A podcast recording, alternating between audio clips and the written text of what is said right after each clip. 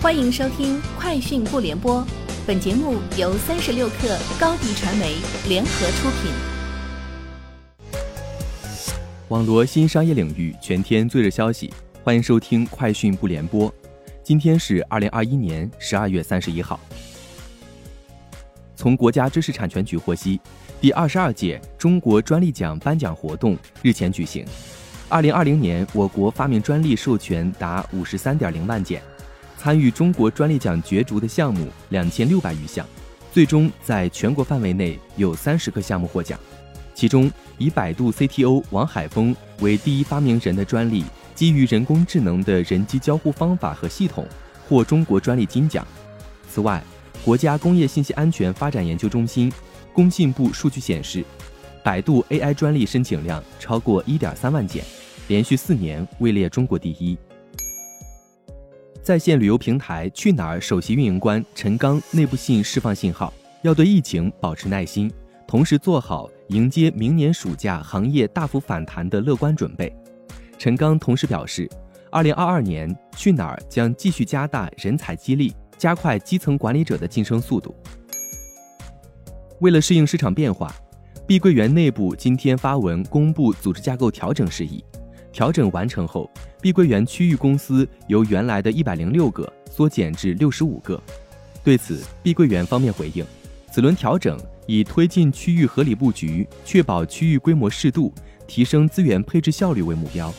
通过有序推进跨区域整合，提升区域集中度和资源使用效能，降低运营成本。华为发布二零二二年新年致辞，同时披露了二零二一年整体营收情况。预计全年实现销售收入约六千三百四十亿人民币。华为轮值董事长郭平在新年致辞中表示，在新的一年里，华为要聚焦核心，放开周边，坚定战略投入，保持长期竞争力，加大鸿蒙加欧拉投入，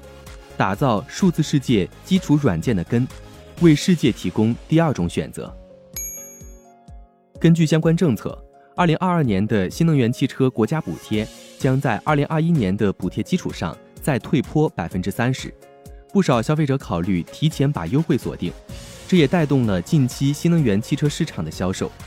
记者在北京朝阳区三里屯的一家门店看到，偌大的展厅里只有一辆展车，原本店里的四辆展车有三辆在月初就已经被销售，目前还没有补货。特斯拉中国官网显示。Model 3后轮驱动版价格调整为二十六点五六五二万元，较此前售价上调一万元。Model Y 后轮驱动版价格调整为三十点一八四零万元，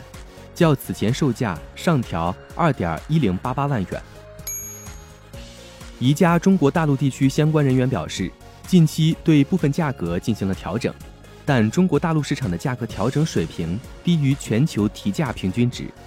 在中国大陆市场。尽可能地保持了大部分产品价格稳定，尤其是经典产品和符合消费者当季购买偏好的季节性热门产品。